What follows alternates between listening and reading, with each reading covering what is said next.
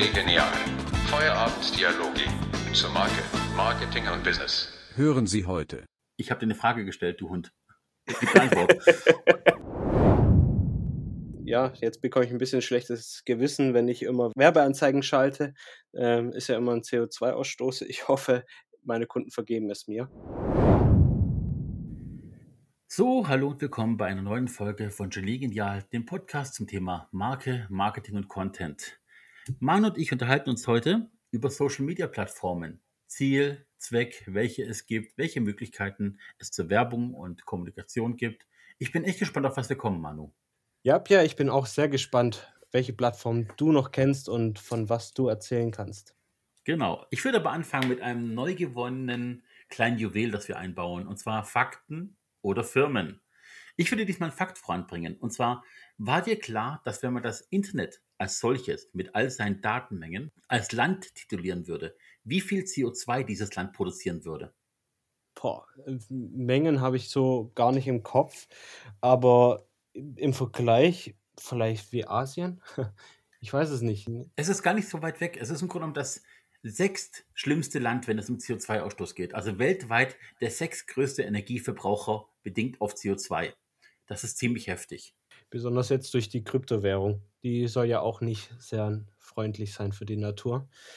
Ja, es ist traurig. Man denkt immer, alles hier im Internet ist, wirkt so ja, sorglos, aber dass es dann wirklich so viel Schaden anrichtet, ist schon wieder traurig, gell?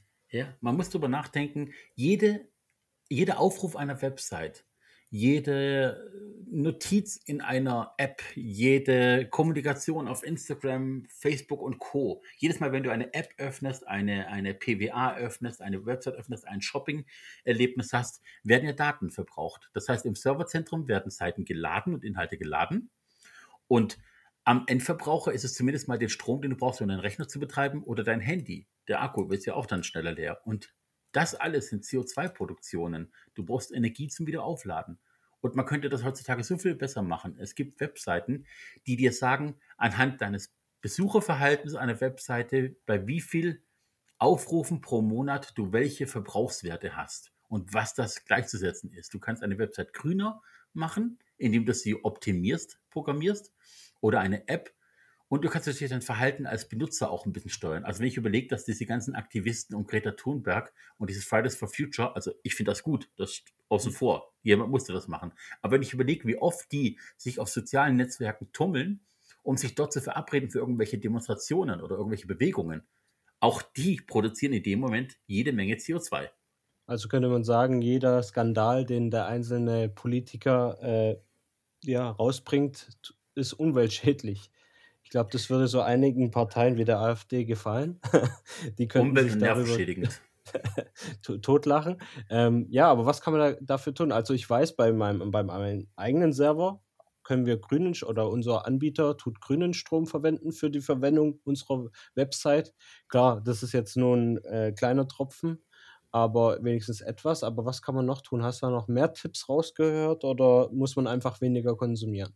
Nein, also weniger konsumieren ist für jeden Verbraucher natürlich an und für sich gut. Ich muss nicht alle drei Minuten auf mein Handy schauen, ob eine Nachricht gekommen ist. Aber es ist ja schon vom Anbieter bedingt. Also du kannst die Website natürlich optimieren. Du kannst Bilder lazy load machen. Das heißt, die werden bloß geladen, wenn sie in Sichtbereich kommen, werden sonst nicht geladen. Wenn ich ein YouTube-Video verlinkt habe, muss nicht der komplette Programmierstrang von YouTube mitgeladen werden, sondern ich mache ein Platzhalterbild und wenn jemand das Video anschauen will, klickt er drauf und landet dann erst bei der Datenmenge von YouTube. Sonst wird alles mit dem ersten Laden schon mitgeladen. Du kannst auch dein SEO optimieren. Das heißt, je mehr du an deiner Website arbeitest und an SEM arbeitest, geht es um PageSpeed. PageSpeed heißt, deine Datenrate ist geringer, wird schneller ausgelegt. Das heißt, deine Website wird schneller, performt schneller, ist bei Google natürlich auch vom Ranking besser, dementsprechend als Belohnung ist aber auch natürlich ein Vorteil für die Umwelt. Weniger Datenverbrauch, schnellere Datenraten und Co.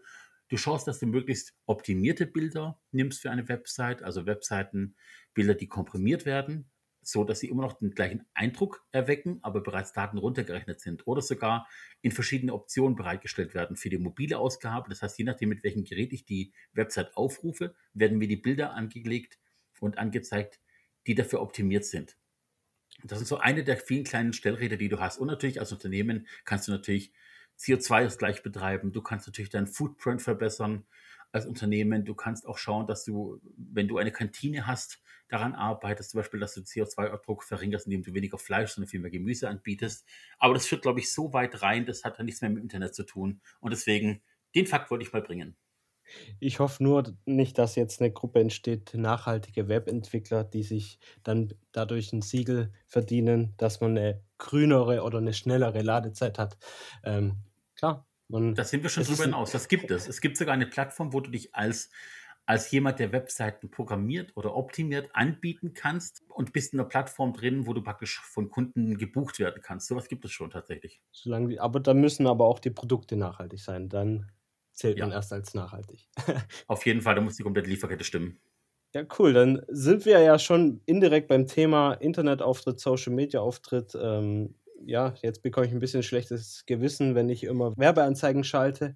Ähm, ist ja immer ein CO2-Ausstoß. Ich hoffe, meine Kunden vergeben es mir. Ja, das, also irgendwas musst du ja machen als Unternehmen. Ich meine, du kannst ja nicht von Duft und Liebe leben, aber du kannst natürlich schauen, dass du das bedacht machst und etwas mehr kontrollierst. Das ist ja auch ein Merkmal bei uns, bei B2B, wo wir sagen, wir wollen auch für die Umwelt und für die Zukunft unserer Kinder was machen, um das zu optimieren. Deswegen haben wir auch viele Stellrädchen, du kennst ein paar davon, die wir bei uns eingeführt haben, um einfach voranzugehen als gutes Beispiel. Aber lass uns mal über Social Media Plattformen reden. Ich meine, die meisten Menschen werden bei Social Media sofort an Facebook denken. Ganz logisch. Facebook wurde im Februar 2004 von Mark Zuckerberg zum ersten Mal live gestellt in seiner Uni-Zeit und seitdem gibt es eben erst The Facebook und nur noch Facebook seit ein, ein paar Jahren. Eine große Plattform. Als Unternehmen musst du immer fragen, ist Facebook für mich relevant? Muss ich auf andere Plattformen setzen? Wie siehst du das? Werbung schalten kann man ja. Wie wichtig ist einem Unternehmen, aus welcher Bereich äh, eine Plattform zu nutzen? Also ich muss immer viele Kunden ähm, ja, aufklären, wenn die dann zu mir kommen und sagen, ja, jetzt machen wir mal, machen wir mal Facebook ein bisschen. Jetzt, jetzt wollen wir Facebook machen, ja, jetzt gehen wir das an. Und dann gucke ich mal auf den Kalender und gucke, wann wurde Facebook gegründet. Du hast, glaube ich, schon gesagt, 2014 wurde Facebook nee, gegründet. Nee, 2004, Februar 2004. 2004, sorry. Ich übertreibe es mal ein bisschen, also fast 20 Jahre. Und jetzt kommen die Kunden zu mir. Und dann sage ich immer, ja, ihr seid 20 Jahre zu spät. Weil den ganzen Hype, den Aufbau, den, den Luxus, eine Plattform am Wachsen zu unterstützen, wo der Algorithmus noch einen bevorzugt, wo noch vieles möglich ist, wo viele Tricks möglich sind. Damals war das sehr einfach, aber jetzt kommen die Kunden und wollen den Erfolg, den man damals ganz einfach hatte, aufbauen. Und da muss ich oft aufklären und sagen, das ist mit viel mehr Kraft und mit viel mehr Ehrgeiz äh, verbunden als nur ein bisschen. Und das muss man auch mit viel, viel mehr Leidenschaft bedienen es ist möglich, diese ganzen Plattformen zu nutzen. Ich empfehle halt erstmal zu gucken, welche Plattform ist jung. Da kommt man einfacher an Erfolge ran, wenn dort aber auch die Zielgruppe vertreten ist. Ja. Das ist so mein, mein erster Gedanke, den ich den Kunden immer mitgebe, weil sie sind leider zu spät. Oft. Ich muss sagen, ich persönlich bin ja durch unsere Klientel, also die Business-to-Business-Marken, der Mittelstand, KMU, weniger auf Facebook unterwegs. Ich habe einfach das Gefühl, dass dort als Unternehmen im Bereich Handel mehr zu bewegen ist, also im Endkonsumentenbereich, dass du deine Plattform hast mit einem Kundensupport, du kannst was Neues ankündigen, du kannst Videos reinbringen, aber als Mittelstandsunternehmen im Bereich Metall oder Hidden Champion bist du dort ein bisschen verloren, außer du suchst neues Personal. Für Personalsuche ist Facebook immer gut. Da gebe ich dir auf jeden Fall recht. Also bei Facebook direkt interessant sind halt immer diese Gruppen. Darüber habe ich auch schon Aufträge generiert. Natürlich auch unter einzelnen Webseiten aktiv sein als Dienstleister kann man da auch noch Kunden akquirieren oder halt auch Mitarbeiter akquirieren. Also Aufmerksamkeit kriegt man immer. Der Austausch unter Experten gibt es dort auch. Also wenn man in den richtigen Gruppen ist, dann ist da vieles möglich. Was ich vor kurzem sehr cool fand, also es ist schon noch möglich zu wachsen, ist ein Patentanwalt, der sich auf Facebook eine Gruppe eröffnet hat und äh, gesagt hat, hier, ich gebe kostenlosen Mehrwert und diese Gruppe ist zum Beispiel eine Marketinggruppe, also diese Person ist in einer Marketinggruppe unterwegs oder in anderen Gruppen unterwegs, wo öfters mal die Frage nach Rechten, nach Patentrechten gestellt wird und dann kommt immer auch von mir, ich support die Seite sehr gerne, ähm, von mir ein Hinweis, ey, bevor du dir einen Rechtsanwalt nimmst, geh doch erstmal in diese Gruppe, da tun wir uns erst austauschen, zeigen dir die Richtung und dann kannst du die nächsten Steps machen. Und diese Gruppe hat einigen Kunden von mir schon sehr weitergeholfen, die ihr Logo oder die ihren Namen patentieren wollten. Also es geht auf der einen Seite sehr viel um Mehrwert und den findest man auf jeden Fall auf Facebook noch. Da muss das Unternehmen heutzutage echt erstmal ganz schön Gehirnschmalz reinstecken, bevor du überhaupt eine Plattform einen Angriff nimmst. Weil was ich immer wieder bei Unternehmen sehe, dass die Unternehmen Sachen reinhauen in den Äther, aber nicht bereit sind für Kommunikation. Also sie, sie erwarten, dass die Leute das Sach sehen und lieben, sind aber nicht bereit, jemanden abzustellen, der die Kommunikation auch hat, der geschult ist, als Social Media zu kommunizieren, der auch nur fast einen Shitstorm überlebt, wie man so schön sagt. Und da ist auch das Problem bei vielen Unternehmen, dass du eigentlich gar nicht wirklich bereit bist, selber in Social Media unterwegs zu sein. Du willst es haben, weil es dazugehört und weil du natürlich deine Pflicht erfüllen willst, aber du bist nicht leidenschaftlich dahinter. Ich glaube, da ist ein großes, großes Problem das ist ein prinzipielles Problem in Social Media als auch in anderen Marketingkanälen, dass man einfach einen Mitarbeiter, der schon Vollzeit aktiv ist, sagt: „Ey, könntest du mal ein bisschen Social Media machen? Könntest du mal ein bisschen das machen?“ Da wird vieles halbherzig gemacht und diese Person ist natürlich nur Privatkonsument und gar nicht geschult in solchen Sachen. Und wie soll der auch wissen, dass man interagieren sollte oder sonst was? Da ist, finde ich sind viele Geschäftsführer in der Pflicht, umzudenken und bei größeren Unternehmen über Social-Media-Abteilungen nachzudenken und bei kleineren Unternehmen würde ich auf jeden Fall sagen, wenn man einen Angestellten dazu verpflichtet, Social Media zu führen, den Arbeitsvertrag zu ändern und wirklich eine feste Arbeitszeit einzuführen, wo der Angestellte nur für Social Media aktiv ist, worauf sich auch der Angestellte berufen kann und sagen: „Jetzt ist meine Social-Media-Zeit und jetzt darf ich auch am Handy sein und es soll nicht negativ wahrgenommen werden.“ Oberthema virtuelle Assistenz. Da gibt es ja genügend Leute, die sich anbieten. Die wirst du in die Materie natürlich schulen müssen, aber du kannst das extern haben. Das heißt, du bist in vielen Problemen einfach aus dem Weg gegangen, was Mitarbeiterhaltung geht, was irgendwelche besonderen Gelder geht, Zuschüsse und Co., weil dieser virtuelle Assistent natürlich pro Monat gezahlt wird, kann aber auch schnell wieder gekündigt werden. Und ich denke, darüber müssen auch manche nachdenken, über virtuelle Assistenzen ich wäre jetzt persönlich kein Freund davon, weil Social Media ist ja echt Vertrauen, Transparenz, Identifikation, Signifikanz bedeutet Transparenz. Wenn einer ein anderer Dienstleister, der sich gar nicht mit der Firma identifizieren kann, er kann die Inhalte wiedergeben, da gebe ich dir auf jeden Fall recht, aber dieses Social Media sollte wirklich noch ein ein Netzwerk aus aus privaten, sage ich mal, Vernetzungen sein. Man kann es outsourcen, würde ich aber nicht direkt raten. Also, Social Media ist echt was Persönliches, wo man auch mal Sonntagabends 'nen Bild postet. Sage ich mal, als Geschäftsführer ist es möglich, klar. Ähm, es im Arbeitsvertrag, äh, ist es immer eine andere Sache, aber, äh, es ein Selbstständiger ist, der auch ein bisschen mal im Social Media aktiv ist, darf sich auch mal von der privaten Seite zeigen. Und das ist das, was halt ein virtueller Assistent nicht machen kann und das ist das, was halt Social Media aber ausmacht. Das stimmt natürlich klar. Also ich meine, wenn, wir müssen über Unternehmensgrößen nachdenken. Natürlich ein Selbstständiger, ein Solopreneur, ein Unternehmer kann das natürlich in Eigenregie führen und sich einfach einen festen Plan machen, eine Art Mediaplan, was er im Monat macht, was er in der Woche macht, was er am Tag macht, wie viel Zeit er aufwendet dafür, abgesehen von seinem eigenen Business. Und wenn ich natürlich an Unternehmen denke, an GmbHs, Unternehmen noch größer, AGs, da ist natürlich dann eher so, dass du entweder sagst, du hast ein eigenes Team, wie du gesagt hast, oder du hast zumindest mal Leute, die das extern so weit machen, dass die praktisch die Arbeit übernehmen und dann aber auch reinwachsen in die Thematik. Und wenn du dann natürlich eine akute Frage hast, die wirklich sehr technisch orientiert ist, dann hast du eventuell auch eine Hotline zu den Mitarbeitern aus dem jeweiligen Fachbereich, wo du innerhalb von einer halben Stunde Informationen abgreifen kannst, um eben schnell Relevanz an den Tag zu bringen, was Antworten angeht. Da bin ich voll bei dir, ja. Ansonsten, wenn wir jetzt bei Facebook waren, Facebook ist ja groß einkaufen gewesen. Facebook hat ja WhatsApp gekauft und Facebook hat natürlich auch Instagram inzwischen zu verantworten. Instagram ist ja eine ganz andere Wertschätzung. Also Facebook geht es tatsächlich um Content im Sinne von geschriebener Content und Bild. Und bei Instagram geht es viel schneller um Konsum. Kurze Bilder, kur also nicht kurze Bilder, aber Bilder, kurze Videos, kurze Soundschnipsel und schnell. Ähnlich wie bei diesen ganzen Dating-Plattformen, wo du links, rechts wuschen kannst, ist es bei Instagram halt einfach schnell mit dem Daumen hoch oder runter am Handy. Ich denke auch, die wenigsten Leute werden Instagram am Desktop machen. Das ist einfach eine mobile Anwendung. Und da bist du natürlich ganz anders dabei. Ich finde aber interessant, dass Instagram vor, ich glaube, vor drei Jahren angefangen hat, auch Shopping innerhalb der App zuzulassen. Das heißt, du kannst als Unternehmen ein Produkt direkt ab Bild verlinken. Wie, wie empfiehlst du Unternehmen Instagram als Kombination zu nehmen? Also Facebook und Instagram ist für viele fast Pflicht. Wie siehst du das? Es ist auf jeden Fall Pflicht. Ähm, die, diese Plattformen wie zum Beispiel Facebook ist sehr, sehr werbelastig, das merkt man ja sehr stark. Instagram dagegen ist jetzt durch die Shop-Funktion etwas mehr in die Werbelast gegangen, aber sie, sie tut sich noch schwer, Werbung in diese Feeds reinzugehen. darum empfehlen wir immer noch Instagram. Instagram ist eine Plattform, die auch jetzt im Konkurrenzkampf zu TikTok steht, heißt, sie muss sich nochmal beweisen.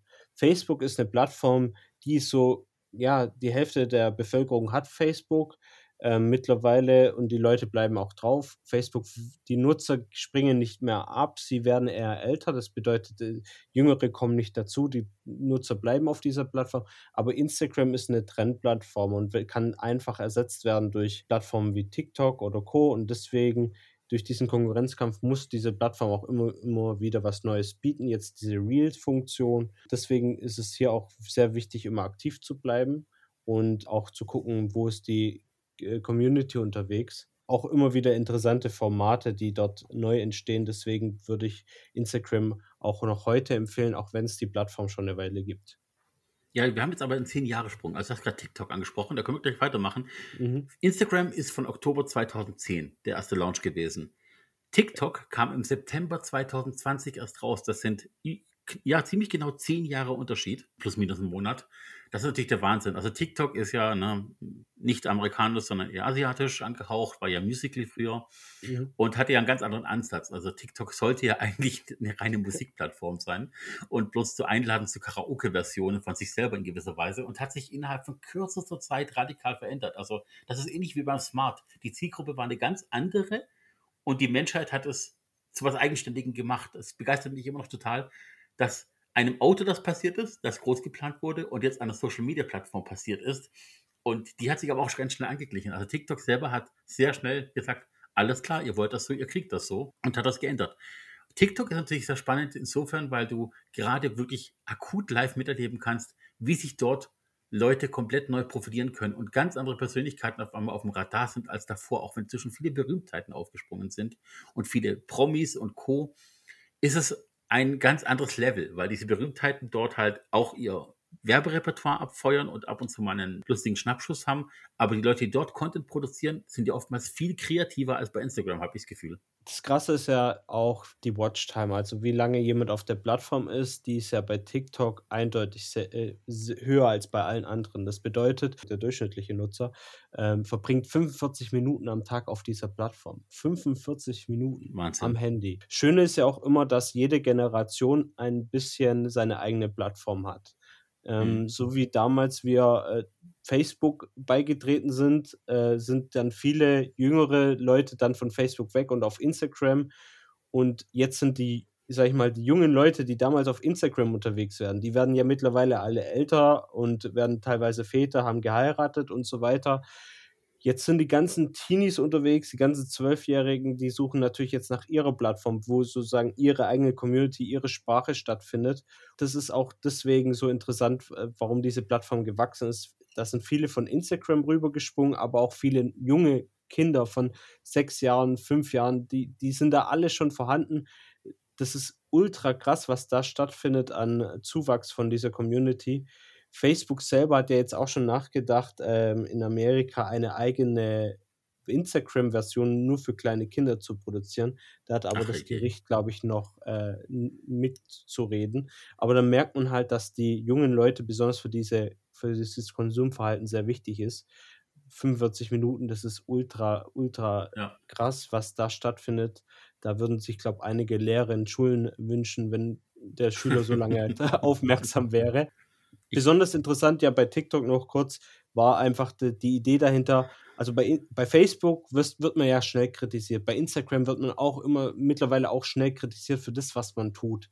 Und TikTok war die erste Plattform, die Nachmachen erlaubt hat, die gesagt hat, ich mache vor, du machst nach. Das heißt, du wurdest weniger kritisiert, sondern Leute haben dich gefeiert, dass du Sachen nachmachst. Diese Kritik, diese, diese Ernsthaftigkeit aus Instagram und Facebook war einfach in TikTok nicht zu spüren und es ist eine ultra kreative Plattform, die wir dort sehen.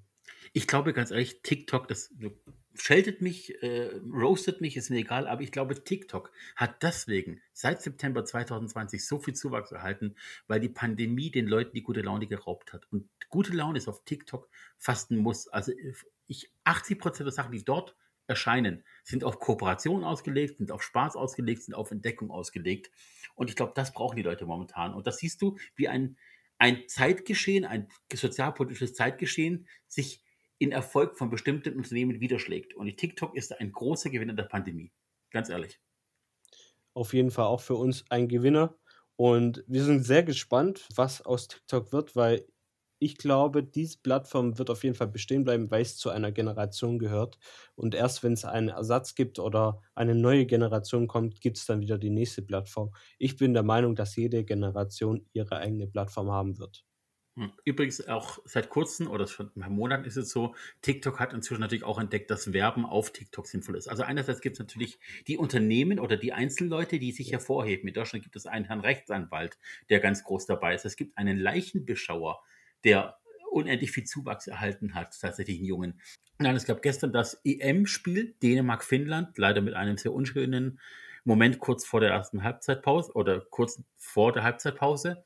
Da ist ein dänischer Spieler ohnmächtig geworden und es gibt sogar einen Sanitäter oder einen Rettungssanitäter, der dort ein Profil hat und der hat erklärt, was passiert sein könnte und hat den Leuten somit praktisch ein bisschen auch das Ganze nahegebracht, äh, was im Körper vor sich geht. Also es wird tatsächlich auch Wissen transportiert. Es gibt echte Experten dort, die dort sagen, ich bin gut in dem, was ich mache. Ich gebe das kostenlos weiter, wie in deiner Facebook-Gruppe bei dem einen Patentanwalt. Und die Leute werden dadurch berühmter. Das heißt, obwohl sie kostenlos das hergeben, kriegen sie mehr wieder zurück am Ende. Klar, ein Rettungssanitäter wird natürlich nichts zurückbekommen. Um Gottes Willen möchte ich auch nicht. Aber ein Rechtsanwalt, ein Bestatter, die können alle Zuwachs erleben, indem sie die Plattform nutzen. Ich finde das absolut faszinierend. Absolut. Ich finde ich find auch, der, der Sanitäter wird auf jeden Fall einen Eindruck hinterlassen haben. Jetzt tragisch zwar um das Thema, aber er war Trend aktuell. Also er hat diesen Trend, auch wenn es jetzt keine positive Emotion ist, ausgenutzt und hat gesehen, gut, dazu will meine Community was wissen, dazu bringe ich sofort Inhalte eine große Firma hat in, zu diesen Zeiten Feierabend. Das ist halt ultra wichtig, hier jetzt umzudenken und zu sagen, gut, ich muss Einblicke geben, ich muss mal, äh, selber äh, jetzt da mich äußern.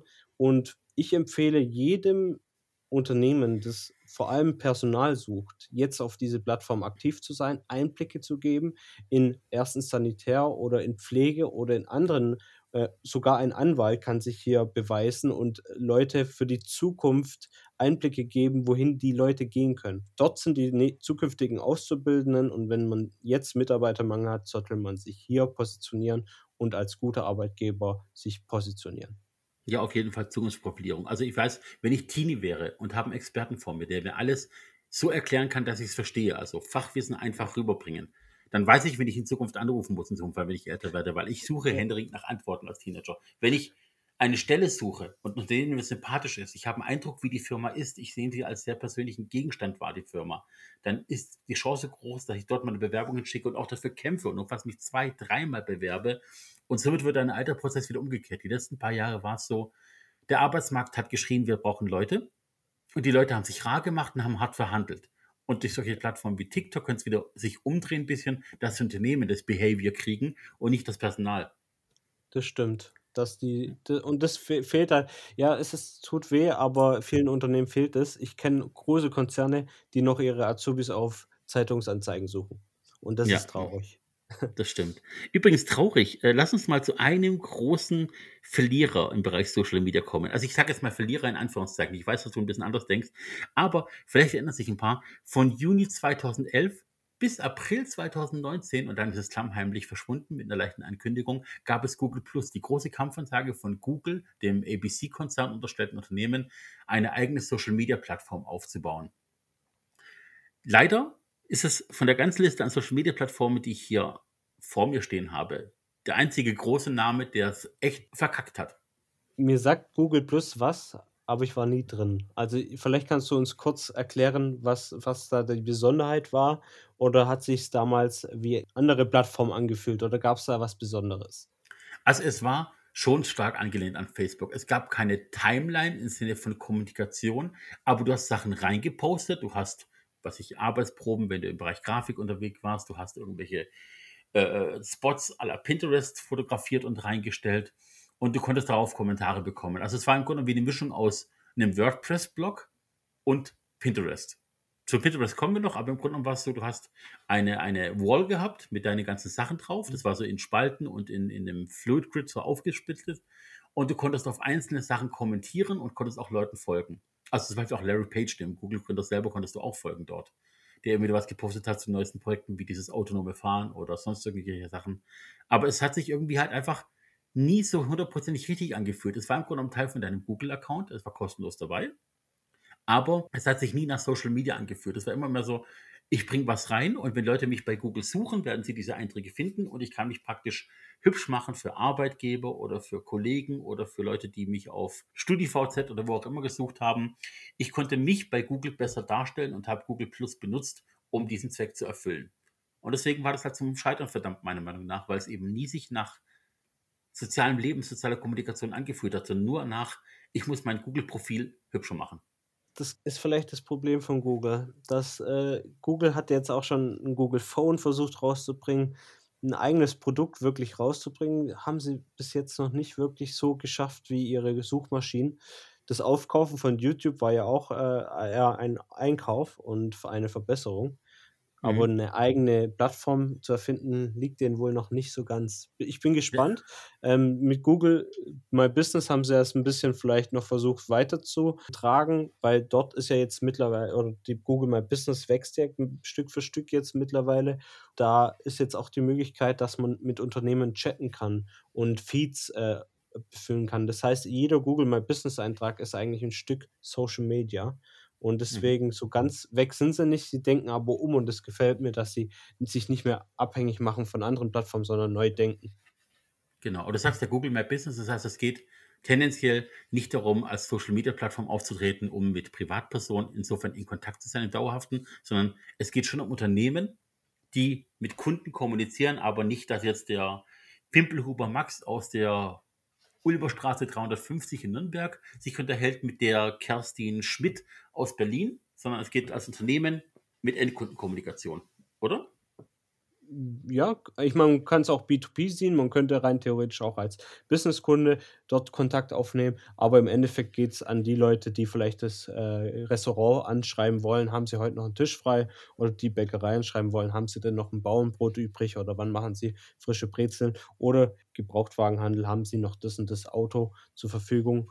Ähm, ich denke eher in die Richtung der Kommunikation, aber in alle Richtungen auf jeden Fall gewollt. Ich habe das jetzt schon bei zwei Kunden aktiviert, die Chat-Funktion. Die gibt es jetzt seit Anfang des Jahres und mhm. sie wird genutzt von Kunden, von Leuten, die selber diese ähm, Google Guides sind. Also du kannst ja bei Google andere Unternehmen bewerten und wirst sozusagen von Google belohnt, indem du, äh, indem du Hinweise bekommst per Mails, ihr Beitrag hat schon zehn Leuten weitergeholfen und du kriegst dann auch einen, einen sozusagen einen eine Upgrade, du bist ein Google Guide und wirst dann besser belohnt und so weiter. Wirst also nicht besser belohnt, aber wirst halt selber nochmal gerankt und das ist so ein Belohnungssystem äh, und das wirkt auch bei den Leuten und wird auch von anderen wahrgenommen.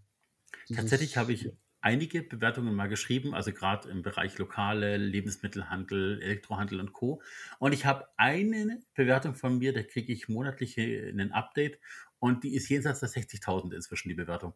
Wow. Also das ist Wahnsinn. Wow. Ich, ich habe damals irgendwie Lidl, eine Filiale, bewertet, weil ich die einfach anders fand. Die war genauso aufgebaut wie alle anderen. Aber das Personal hat sich ganz anders verhalten. Es war menschlicher, du hast gelacht, du warst drinnen, du hattest auch nicht Gefühl, du wärst in einer, in einer leeren Lagerhalle mit Produkten voll, sondern einfach, du hast wirklich, es hat sich gut angefühlt. Und ich dachte ganz ehrlich, auf dem Parkplatz noch, die muss ich jetzt bewerten. Und inzwischen kriege ich echt, das ist von 2015, glaube ich, und äh, Updates um die 60.000. Und ich werde immer gefragt, ob ich neue Rezessionen schreiben will. Wow, da merkst du mal, also dieses Belohnungssystem hat jetzt auch Facebook drin. Dieses Belohnungssystem macht dich auch ein bisschen süchtig nach dieser Plattform.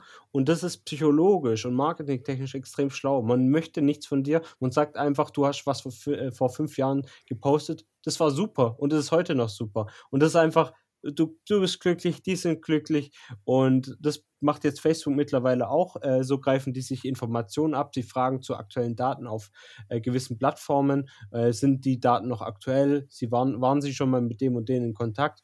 Und dann sagt man ja oder nein und wird dann ein paar Tage später informiert, sie haben 20 Leuten weitergeholfen. Und dann kriegt man auch noch äh, Ranks und wird da auch nochmal gerankt. Äh, bringt eigentlich niemanden was, aber man fühlt sich einfach als Konsument nochmal bestätigt, dass man was Gutes getan hat. Psychologisch extrem gut gemacht. Ja, so ein bisschen Gamification. Was ist mein Rang? Was ist mein nächstes Level als Bewerter, als Google-Experte, als Ja. äh, Host oder wie die Places-Experte? Ich weiß nicht genau, wie, wie die heißen genau. Du hast vorhin den Namen genannt. Wie wirst du genannt, wenn du die Sachen bewertest? Google Als Guide. Guide, genau. Guide Ja, war das genau. Wort. Okay, lass uns doch mal kurz ein paar andere Plattformen durchgehen. Also wir werden nicht auf jedes lang eingehen. Es gibt jetzt noch, sortieren wir es mal nach schnelllebigen Plattformen und, und langlebigen Plattformen ein bisschen. Also ich fange mal mit den, mit den schnelllebigen an. Was wir dazwischen haben, ist natürlich seit September 2011 Snapchat. Es gibt viele Unternehmen, die auf Snapchat sind. Ich persönlich kann damit nicht viel anfangen, weil ich weiß, dass die Verweildauer relativ kurz ist. Oder nein, nicht die Verweildauer der Nutzer. Die Verweildauer der Beiträge ist relativ kurz. Ich glaube, die haben jetzt ein Update gemacht, dass du auch bestimmte Sachen länger speichern kannst, aber eigentlich war mal das Prinzip, dass jeder Beitrag nach 24 Stunden gelöscht wird wieder. Das heißt, du hast Ja. Arbeit gemacht für einen Tag Öffentlichkeit. Das stimmt. Also ich finde, Snapchat ist auch eigentlich für mich nicht so die Plattform, wo ich jetzt ein Unternehmen weiterempfehle. Ich finde sie aber vor allem privat sehr interessant. Ähm, Wenn es zum Beispiel neue Nachrichten gibt am Gazastreifen, dann äh, kann man dort die Nutzer sehen und kann wirklich auch Live-Bilder sehen, wie es den Leuten dort geht. Und da kriegt man wirklich dann die unzensierte Wahrheit zu sehen von den Perso äh, privaten Personen vor Ort. Es ist aber jetzt fürs Unternehmersicht ähm, nicht so interessant. Deswegen weiß ich auch noch nicht, wie ich die Plattform noch einordnen kann. Aber sie gibt es schon sehr lange. Sie ist noch nicht, sage ich mal, für tot erklärt worden. Ähm, aber ich glaube auch nicht, dass die jetzt für Unternehmer interessant sein sollte. Man muss auch sagen, Snapchat hat, äh, ist Lieferant gewesen für Ideen. Also wenn du jetzt sagst, du hast von gesagt, Instagram Reels oder auch Mhm. diese Stories, diese Ja. bei Instagram und bei Facebook und bei allen großen, das sind alles Kopien von Snapchat. Also diese, diese Reels, Stories und Co., die Sachen, die man äh, praktisch Kurzzeit plus eingeblendet hat, sind alles die Kopie von Snapchat und trotzdem lebt die Plattform noch, obwohl sie ja praktisch eigentlich für tot erklärt wurde, nachdem Facebook das eingeführt hat. Und deswegen Das- Hut ab dafür. Dann haben wir noch so Sachen wie zum Beispiel immer oder schon sehr lange da, auch seit März 2010, Pinterest. Pinterest, ich persönlich nutze Pinterest viel, aber weniger, um selber dort beizutragen mit dem Unternehmen, sondern einfach, wir haben dort, einige von uns haben dort Walls gespeichert, Pinwalls gespeichert, Mhm.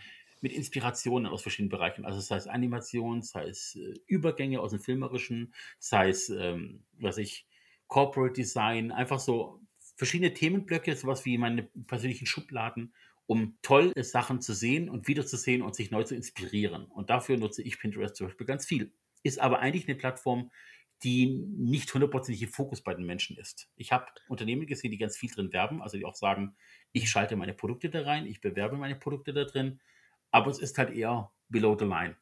Ich persönlich habe jetzt mich noch nicht intensiv mit der Plattform beschäftigt, weil ich selber das jetzt nicht so anreizend finde. Aber wir hatten jetzt auch schon komischerweise, also ein Kunde von uns äh, nutzt Pinterest, ist eine Innenarchitektin, die wiederum ist dort aktiv, postet regelmäßig Bilder von ihren äh, Kreationen. Die ist dann auf ihr Profil gegangen, die ist dann auf Instagram auf ihr Profil gegangen und von dort ist sie auf uns aufmerksam geworden und jetzt sind wir in Kontakt mit ihr. Also es gibt trotzdem dort sehr hohe Aufmerksamkeit und besonders vom Bauchgefühl her, wenn man im Bereich Schmuck, also im ästhetischen Bereich, Innenarchitekt, Möbeleinrichtungen oder Möbelhersteller, sollte man dort unterwegs sein, weil sich sehr, sehr viele Leute dort kreative Ideen sammeln und das dann, wie du auch in der Wall speichern. Und wenn man zufällig dann noch der Anbieter des schönen Produktes ist mit einem guten Angebot, warum sollte man dann denjenigen nicht kontaktieren? Genau, hätte ich auch gesagt. Also Luxusartikel, alles was mit Design, Interieur, Exterieur, Fahrzeug und Co. zu tun hat, mit Technik auch, ist dort gut aufgehoben. Und wenn das natürlich metallverarbeitende Industrie bist, ein Schweißbetrieb, äh, ein, ein Profilbohranlagenhersteller, äh, Robotik eventuell auch, äh, ist, ja, ist grenzwertig, könnte vielleicht auch funktionieren. Ich glaube, dass diese Unternehmen dort einfach nicht den Gewinn haben, weil einfach Pinterest selber ein sehr designlastige Plattform ist, tatsächlich, meiner Meinung Ja. nach in dieselbe Richtung schlägt für mich, also nicht designlastig, aber in dieselbe Richtung von kurzzeitigen Ruhm, wie jetzt zum Beispiel Snapchat, geht bei mir auch Twitter tatsächlich rein. Twitter ist ja ne, richtig, richtig groß bekannt, weil der liebe Donald Trump, ähm, dass er seine Plattform ausgekoren hatte. Jetzt aber natürlich klar, nachdem er raus ist und es kein POTUS-Account von ihm mehr gibt. Die, die Plattform hat für mich nur Daseinsberechtigung, ehrlich gesagt, weil sie einmal diesen riesen Run hatte durch diesen Hudson River Land Landung. Da weißt du nicht, was ich meine. Da gab es ja damals diese Notwasserung von einem großen Flugzeug mitten im Hudson River, ein Geniestreich, ein technischer. Und seitdem war die bei mir im Fokus. Ich nutze sie nicht. Ich nutze sie nur, wenn ich eine Störungsmeldung suche. Also wenn ich sehe, dass ein Provider ähm, nicht funktioniert oder irgendeine Software nicht funktioniert, Unternehmen nicht erreichbar ist, schaue ich, ob die eine Störungsmeldung haben. Für mehr ist für mich Twitter nicht brauchbar. Twitter ist natürlich immer zielgruppenabhängig, aber ich würde jetzt auf jeden Fall sagen, Twitter ist eine Plattform, die ich jetzt selber nicht nutze, aber sie fällt mir immer wieder auf und wird auch immer wieder als sehr politisch und sehr äh, Nachrichten, also für Leute, die äh, Reportagen machen, also Reporter, ähm, für die ist es wichtig, für Leute, die in der Politik unterwegs sind, aber auch für Leute, die in Aktienmärkten unterwegs sind. Da kann auch mal ein äh, Elon Musk einen äh, Twitter-Post ablassen und dann verändert sich der Markt. Also da ist schon sehr, sehr viel Macht dahinter.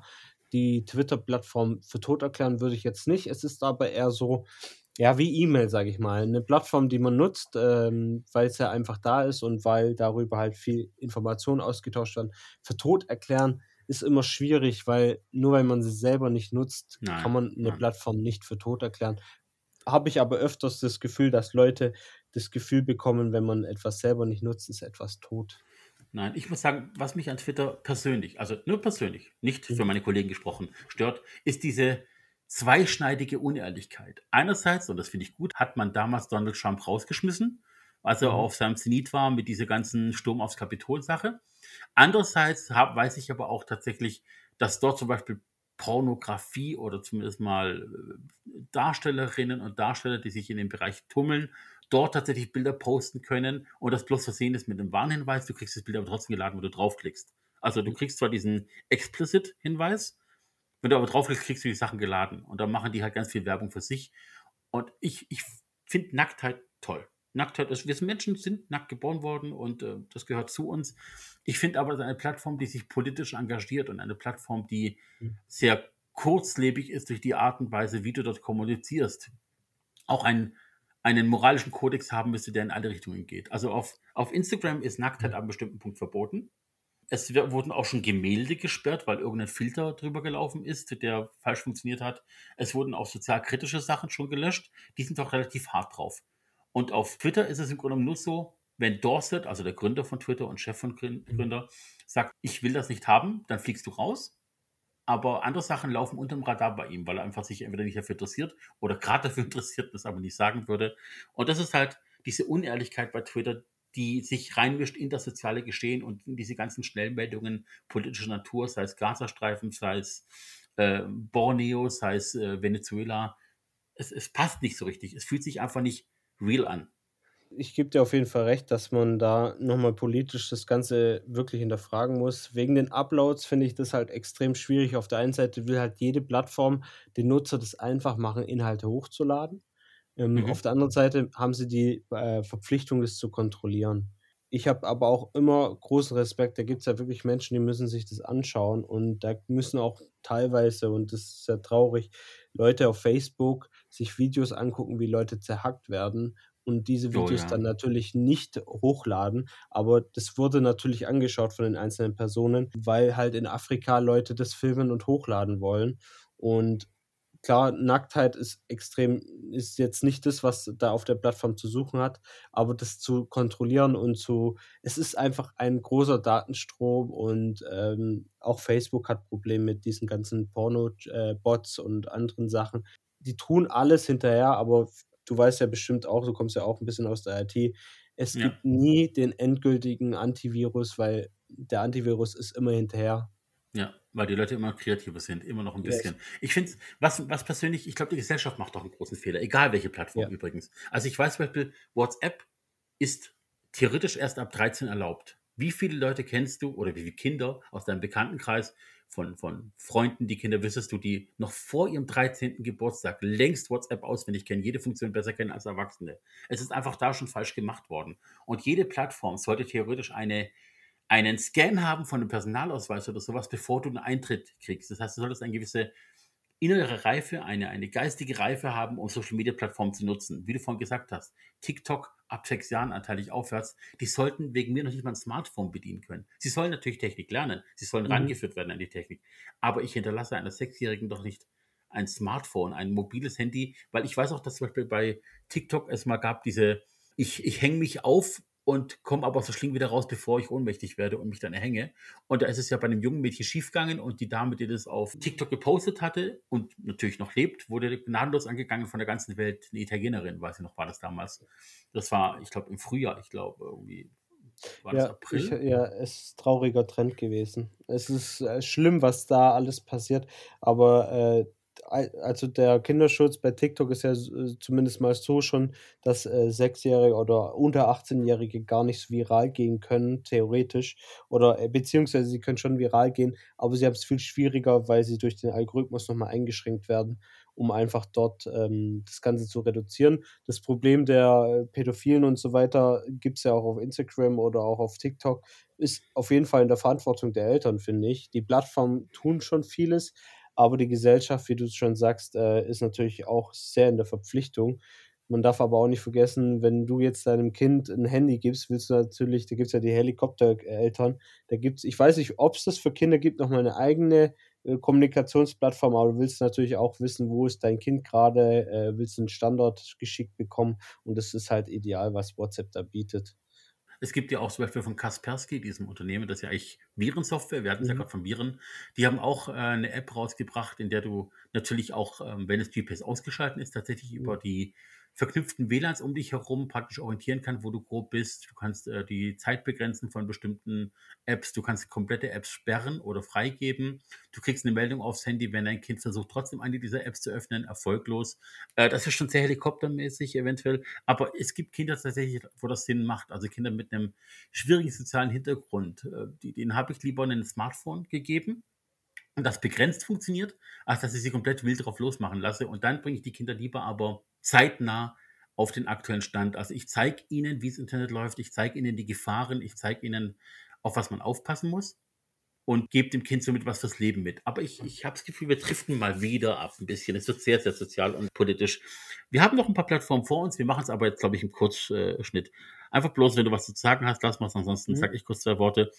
Zum Beispiel Vimeo. Hm? Ein Klon von YouTube in gewisser Weise, aber halt auf einem ganz anderen Level. Finde ich äh, marketingtechnisch nicht interessant. Wird gerne von Filmemachern genutzt. Ich persönlich habe noch nicht wirklich entdeckt, was daran besonders ist. Es ist eine eigene Videoplattform, wo man seine Videos halt nochmal exklusiv präsentieren kann, aber fürs Marketing für meine Kunden uninteressant. Genau. Was ich noch sagen kann zu Vimeo ist, wenn ich, also wir haben dort auch einen Account als B2B und haben Showreel drin und noch ein paar andere Sachen.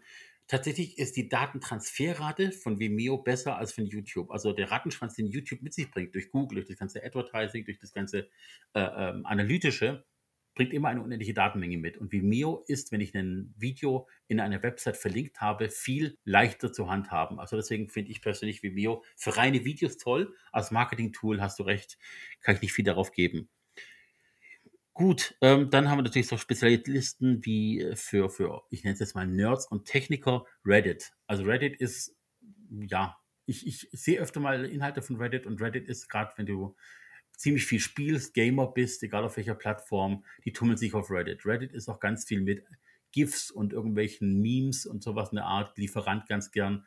Aber es ist halt, ja, nicht äh, massentauglich, nicht wirklich prime-tauglich, meiner Meinung nach. Was meinst du?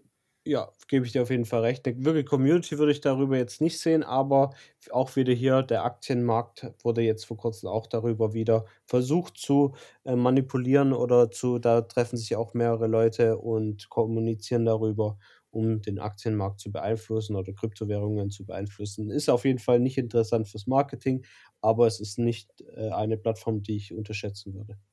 Dann haben wir noch, ich, wohlgemerkt, bitte, egal wer das hört, keinen Anspruch auf Vollständigkeit. Es gibt so viele Plattformen, ob die jetzt Social Media sind oder nicht, bleibt denen überlassen. Ich würde jetzt einfach auch ein paar überspringen, weil ich genau weiß, dass wir nicht mehr die Zeit haben. Ich würde noch aber kurz äh, aus businesstauglicher Sicht auf Xing und LinkedIn eingehen. Also Xing als deutsch-österreichisch-schweizer Plattform wurde 2003 gegründet, ist also schon sehr, sehr alt, älter als Facebook, hatte damals noch einen anderen Namen hat 2013 zum zehnjährigen Jubiläum Kununu gekauft. Wer Kununu kennt, auf dieser Plattform können Mitarbeiter und Ex-Mitarbeiter ihre Arbeitgeber bewerten und dadurch es für nachkommende Mitarbeiter oder Bewerber einfacher machen, herauszufinden, wie die ticken. Andererseits, Unternehmer können natürlich auf bestimmte Bewertungen eingehen und können natürlich dort darauf antworten, aber eben auch daraus lernen. Und das finde ich extrem cool und Xing hat das gekauft. Xing selber ist seit, äh, ich glaube, jetzt ein Jahr bald, ähm, der Haupteigner ist Burda, also 53 Prozent aller Anteile gehören Burda und damit ist es für mich schon wieder raus. Also ich weiß, Xing hat seine Vorteile. Ich habe vor kurzem mein Profil tatsächlich gelöscht, unwiederbringlich, einfach weil Burda dahinter steckt. Das war für mich der Hauptaugenmerk und eben weil Xing im Vergleich zu LinkedIn eben so nicht so viel Interaktivität mitbringt. Also ich kann nicht so schön in Dialog treten und kann nicht so viel Persönlichkeit einem Post oder sowas mitgeben, wie es auf LinkedIn. Ich persönlich habe jetzt auch vor Kurzem meinen Account gelöscht, aber nicht aus dem Sinne, weil es von einer anderen Firma aufgenommen wurde, weil ich Prioritäten gesetzt habe. Ich habe gesagt, ich kann nicht so viele Profile, ähm, pflegen und das Profil habe ich immer wieder gesehen, wird über die Google-Suche gefunden. Und das hat jetzt LinkedIn so, glaube ich, nicht. Aber das ist halt bei Xing sehr schön. Da wird man auch in der Google-Suche angezeigt. Aber ich musste dann trotzdem rausgehen, weil ich gesagt habe, ich kann mich dort nicht professionell platzieren, weil ich auf LinkedIn unterwegs bin, Facebook, Instagram. Und da muss ich dann auch irgendwann einen Schlussstrich ziehen. Ich sage lieber gar kein Profil, bevor man ein schlechtes Profil hat. Ja. Was ich aber Xing dankbar bin, ist eine äh, Marketingveranstaltung, die heißt Xing Puls Veranstaltung, die die deutschlandweit organisieren und darüber bin ich auf die aufmerksam geworden und die tun regelmäßig Veranstaltungen in Stuttgart machen und die waren sehr, sehr, sehr gut und darum bin ich Xing auch dankbar. Aber Ja keine gut, Zeit. ja. Ich bin ehrlich gesagt äh, Quick auch dankbar. Das, Quick, hat, Quick hat dafür gesorgt, dass ich meine Frau kennengelernt habe, aber ich Oh, würde, wow. äh, bin deswegen nicht mehr drauf. Also das ist, äh, hat sich überlebt. Das war, ähm, das war eine sehr interessante Story, die können wir privat gerne mal weiterführen. StudiVZ, ehemals auch eine tolle Sache gewesen, ist nicht mehr der Rede wert. Jetzt nochmal zum großen Ding für mich, LinkedIn. LinkedIn gibt es seit 2002, also ist jetzt auf jeden Fall von allen genannten Unternehmen am längsten etablierte Plattform. LinkedIn hat 600 Millionen Nutzer weltweit, natürlich wesentlich weniger als Facebook, aber es geht dafür um Business. Es gibt allein in Europa 206 Millionen Nutzer. Im Vergleich dazu, LinkedIn kommt aus den USA, dort werden 165 Millionen Nutzer gezählt. Und die haben einen Umsatz von fast 3 Milliarden pro Jahr inzwischen.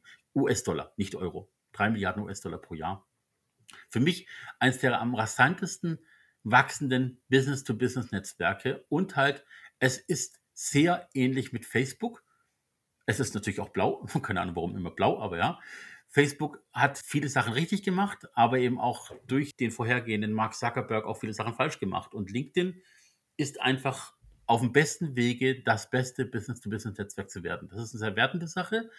Ich nehme dir damit vielleicht auch ein bisschen Wind aus den Segeln, aber ich finde, LinkedIn hat einfach vieles geschaffen. Und eins muss ich noch sagen, es ist das einzige Produkt von Microsoft, das ich gerne benutze als Apple-User.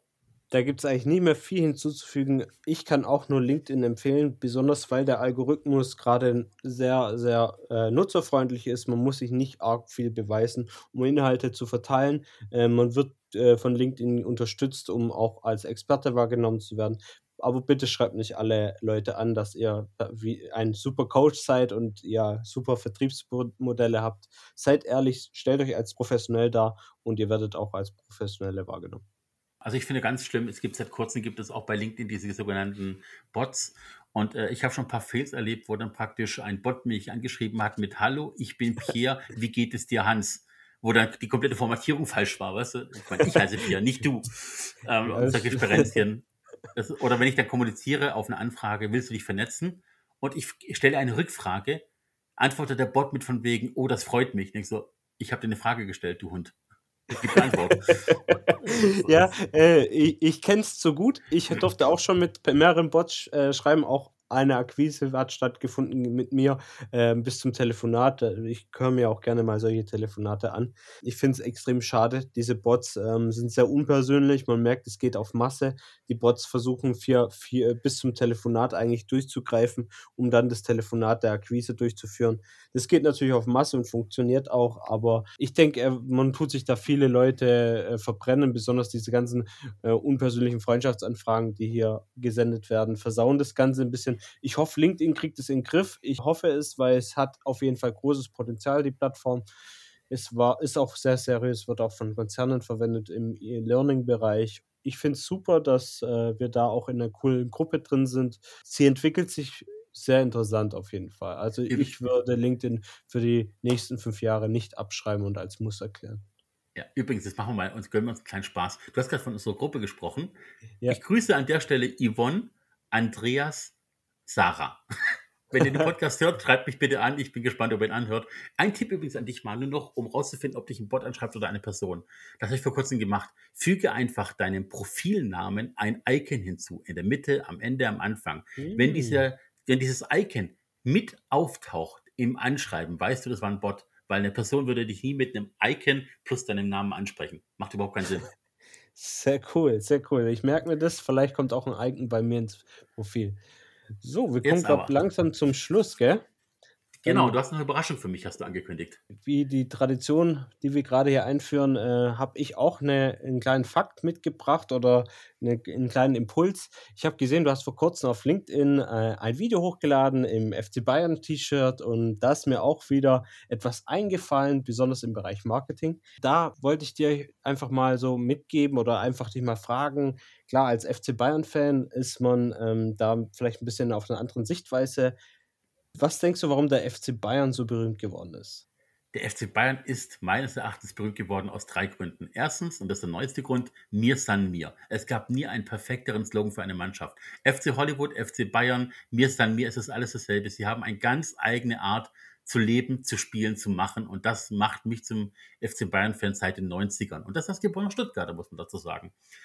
Ein weiterer Grund ist, der FC Bayern wurde nicht berühmt, weil sie viel Geld haben, weil das Geld kam ja von irgendwoher durch Spielen und nicht durch Kredite. Sie sind Unternehmen und sie wirtschaften ein Unternehmen. Das heißt, sie bleiben im schwarzen Bereich auf jeden Fall. Nein, der FC Bayern hat seinen, seinen Erfolg begründet mit dem Bomber der Nation, mit Gerd Müller und dessen Generation. Die Spieler, die dort gespielt haben, haben den künftigen Erfolg mit begründet. Und das ist die Art und Weise, die bis heute lebt. Mit Hoeneß voran, gut, jetzt nicht mehr. Rummenigge, der es dann auch geht, aber selbst ein Oliver Kahn, der jetzt an die Spitze tritt, hat diese Gene in sich, diese Bayern-Gene. Und das macht es aus, meiner Meinung nach. Aber was denkst du? War, waren es zwei oder kommt da noch ein dritter? Äh, War das schon drei? Ich, hatte, ich, hatte ich drei genannt? Boah. Ja, du- Nummer drei, ist- Nummer drei ist, glaube ich, ein bisschen persönlicher. Ich glaube, den lasse ich lieber mal weg an der Stelle. Okay, okay. Mein, also, so wie ich es auch gelesen habe, also es war, ein äh, war ein Buch, wo ich mal gelesen habe und es war nicht negativ gemeint, ist es einfach deswegen der Neid, der Neid. Also der, der Uli Hoeneß ist ja in diesen FC Bayern reingegangen und hat erstmal gesagt, wir sind die Besten. Ist dann auch so vorangegangen und diese äh, Eingebildetheit ist bei vielen, sag ich mal, negativ wahrgenommen. Bis heute sagen ja die Leute, scheiß FC Bayern, die sind alle so eingebildet. Und ich glaube, durch diesen Ruf ist FC Bayern so berühmt geworden. Warum? Es haben viel mehr Leute Fußball angeguckt mit dem FC Bayern mit der Hoffnung dahinter, dass FC Bayern verliert. Und nicht Ja. mit der Hoffnung, dass sie gewinnen. Und durch diese ganzen Neider ist der FC Bayern berühmt geworden, weil dadurch sind die Einschaltquoten in die Höhen, Höhen gegangen und die Leute haben viel mehr Aufmerksamkeit, weil wir wissen, negative Nachrichten verbreiten sich besser. Und ich finde, das hat der Uli Hoeneß marketingtechnisch extrem schlau gemacht und ich hoffe, ähm, du siehst es genauso oder widersprichst mir, aber das ist meiner Meinung nach ein richtiges, ein wichtiges Werkzeug gewesen. Ich feiere diesen Neid total. Ich feiere ihn. Überleg mal, jede Mannschaft will den FC Bayern schlagen. Wenn du, wenn Hannover gegen Bielefeld spielt, ist nur Biss drin, wenn einer absteigen könnte. Wenn du gegen Bayern spielst, gibst du immer 110 Prozent, weil du Bayern unbedingt einmal geschlagen haben willst. Und trotzdem gehen die Bayern fast immer als Sieger vom Feld. Schau dir einen Robert Lewandowski an. Alle wussten, er wird den Rekord von Gerd Müller brechen. Alle wussten, er kriegt das hin. Alle haben sich dagegen gestellt. Zehn Mann hinten in die Abwehrkette. Es war egal. Sie haben es trotzdem geschafft, ihn so weit zu pushen, dass er dieses Tor schießen konnte. Und das zeigt in Exzellenz, wie der FC Bayern tickt. Sie sind arrogant. Sie wissen, was sie können. Sie beweisen es ja aber auch im laufenden Band. Und wenn du überlegst, allein vom Merchandise her ist Bayern der dritt erfolgreichste Verein der Welt. Jetzt stell dir mal das vor in dem Kontext mit den beiden spanischen Mannschaften, Real Madrid, FC Barcelona, Chelsea, Liverpool, alles große Mannschaften. Aber was Merchandise angeht, ist Bayern auf Platz drei weltweit. Die Mannschaft, die nicht verschuldet ist an dieser Stelle, wohlgemerkt, die nicht schon fast ihre Lizenz verloren hätte, weil sie Spieler gekauft haben in Millionenhöhe und Milliardenhöhe. Und das ist noch ein Zeichen, wo du sagst, da gibt es noch Menschlichkeit. Ich weiß zum Beispiel auch einen Fakt, und das nach am Rande so. Der Uli Hoeneß hat damals von einem großen Sponsoren Anruf bekommen, der sich beim FC Bayern engagieren wollte. Uli Hoeneß wusste aber auch, dass 1860 München, die Konkurrenzmannschaft theoretisch, echt Geldprobleme hatte, um ihre Saison zu, zustande zu kriegen. Und hat diesen Sponsor an den Chef von 1860 vermittelt und der ist heute noch Hauptsponsor von denen. Könnt die Geschichte googeln, die ist wahr. Uli Hoeneß hat ohne etwas dafür zu verlangen, denen einen neuen Hauptsponsor besorgt. Und es kam nie in die Presse, bis der Geschäftsführer von 1860, nachdem Uli Hoeneß ausgeschieden war beim FC Bayern, die Geschichte publik gemacht hat. Jahre später. Ich kann dir gleich auch nochmal eine Geschichte erzählen, aber die machen wir außerhalb vom Podcast. Ich denke, jetzt sind wir etwas oh. lang. Ja, sorry. Kein Problem. Gut, also Leute, fassen wir es zusammen. Wenn ihr Kontakt zu uns wollt, schreibt an gelegenial.b2-b.de. Geschrieben gelegenial.b2-bee.de. Schreibt uns auch, wenn ihr Lust habt, selber im Podcast mal dabei zu sein, wenn ihr eine gute Story habt, einen guten Grund, ein Experte seid aus einem bestimmten Bereich. Wir freuen uns auf jeden von euch. Ansonsten oberhalb und unterhalb dieses Streams sind weitere Podcast-Folgen mit uns. Wir hoffen, wir können euch gut unterhalten. Wünschen euch viel Spaß, was ihr macht. Macht's gut. Ich wünsche euch noch einen schönen Tag. Bis dann. Ciao. Ciao.